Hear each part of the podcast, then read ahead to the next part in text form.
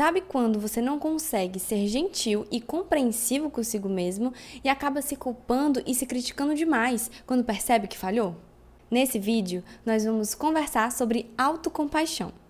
E eu vou te ensinar a desenvolver essa habilidade realizando um exercício proposto pela professora e pesquisadora Kristen Neff. Ter autocompaixão significa se tratar com gentileza, mesmo diante de um erro cometido significa se tratar com carinho e com cuidado, da mesma forma que você trata uma pessoa querida.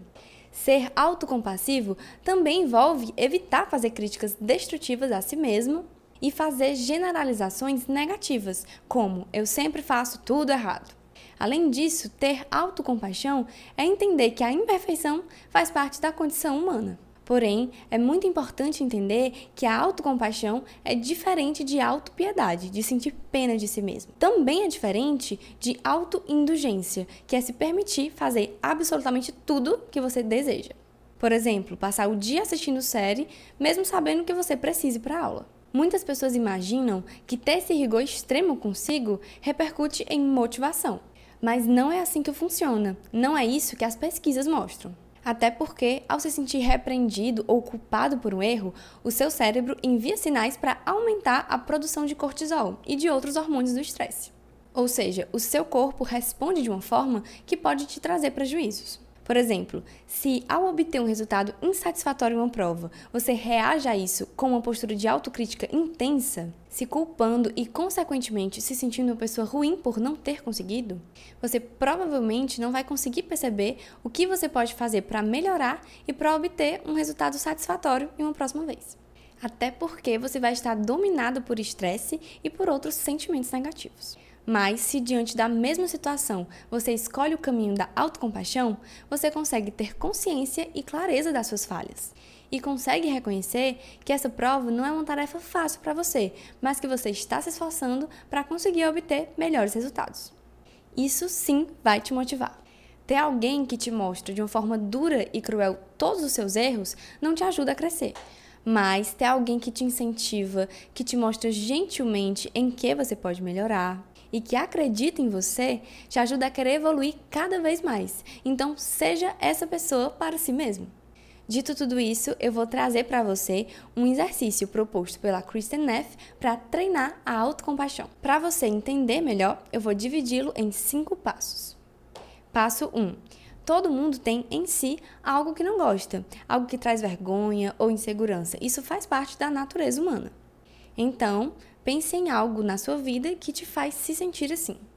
Pode ser algo na sua aparência física, algo relacionado a relacionamentos ou algo da vida estudantil mesmo. Passo 2. Depois de selecionar uma coisa, perceba que emoções aparecem quando você pensa nisso. Você sente medo, tristeza, raiva, insegurança? Registre tudo o que você sente. Passo 3. Em seguida, pense em uma pessoa que você considera que te ama, que te aceita como você é, que te trata com carinho e que te compreende. Imagine que essa pessoa sabe de tudo que você registrou nesse exercício até agora, de todas as suas inseguranças e de todas as suas angústias. Passo 4. Agora, escreva uma carta para você, imaginando que você é essa pessoa que você escolheu. Essa carta deve ser sobre aquela questão que você escolheu lá no primeiro passo do exercício. Como você acha que essa pessoa falaria desse aspecto da sua vida? Como você acha que essa pessoa transmitiria a compaixão que ela sente por você? O que ela escreveria para te lembrar que você é um ser humano com qualidades e defeitos, com habilidades e limitações? como ela expressaria todo o amor e o carinho que ela tem por você. Tente realmente se colocar no lugar dessa pessoa e escrever como se fosse ela. Passo 5. Ao terminar de escrever, guarde essa carta por um tempo. Depois de um tempo, quando você se sentir à vontade, pegue essa carta e leia novamente, tentando perceber todo o amor, o cuidado e o carinho nas palavras escritas. Bom, esse foi o exercício sugerido por essa autora e, diante de tudo isso, a gente pode fazer uma reflexão.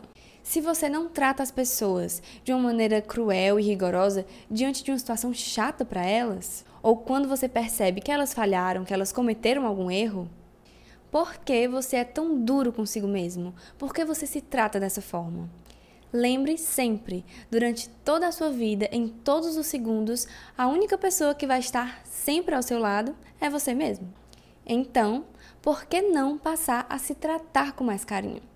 Seja para si mesmo a pessoa que você é para os outros. Esse foi o vídeo de hoje e eu espero que você tenha gostado. Até o próximo vídeo.